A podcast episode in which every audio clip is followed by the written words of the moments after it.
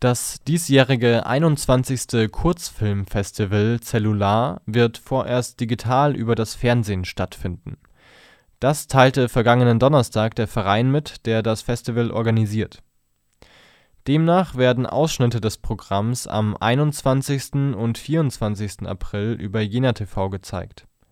Ein späterer Ersatztermin für das Festival soll gefunden werden am Abend des 21. April werden internationale Kurzfilme gezeigt, die einen Blick auf die Interaktion von Mensch und Umwelt werfen. Am 24. April laufen lokale Kurzfilme von Filmschaffenden aus Jena. An beiden Abenden startet das Programm um 21 Uhr.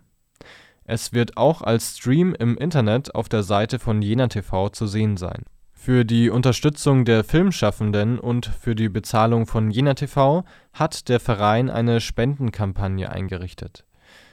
In den vergangenen Jahren wurde das Kurzfilmfestival stets mit einer Open-Air-Vorführung am V-Loch begonnen. Wegen des geltenden Versammlungsverbotes müssen aber öffentliche Veranstaltungen ausfallen